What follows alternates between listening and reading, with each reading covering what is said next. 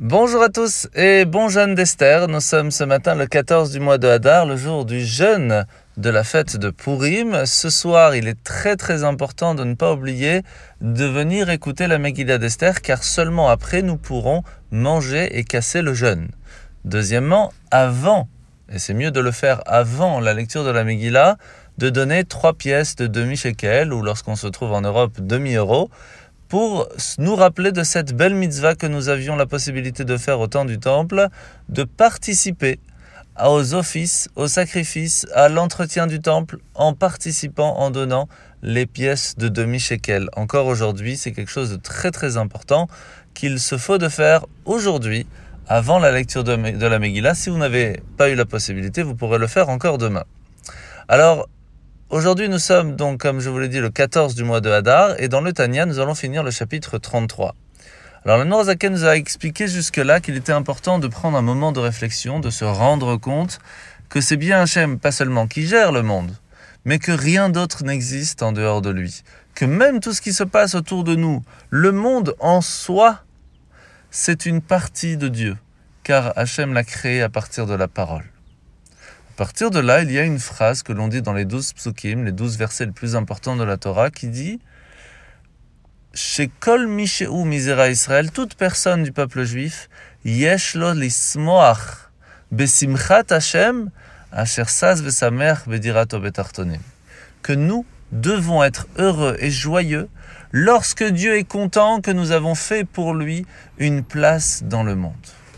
Ce qui veut dire qu'à partir du moment où une personne, même dans la plus grande obscurité, et même des fois encore plus, va réussir à agir conformément à la Torah, conformément aux lois de Hakadosh Baruch cela va créer à cet endroit précis une place où Dieu a envie de venir. Dans ce monde, ce monde d'obscurité, nous y avons placé une, un endroit où Dieu a envie de venir. La joie que Dieu va avoir à ce moment-là est tellement grande que rien que pour ça, nous pouvons en être extrêmement joyeux. Alors la mitzvah de ce matin, la mitzvah positive numéro 108. Alors après avoir parlé de toutes les possibilités où une chose, un objet, une boisson, une nourriture ou même une personne pourrait perdre leur, sa pureté, nous pouvons retrouver la possibilité d'être pur grâce à quoi? À l'eau vive mélangée à la cendre de la vache rousse. La paracha de la semaine, nous sommes aujourd'hui parachat Tetzavé où nous voyons qu'après avoir introduit les Kohanim, les prêtres et le grand prêtre grâce à l'huile d'onction, comme on en a parlé hier, il va falloir introniser le Misbeach, l'autel où nous allons amener les sacrifices. Et ce qui est intéressant, c'est que vous savez que des fois il y a des animaux que l'on a le droit d'amener et d'autres non parce qu'ils ont un défaut.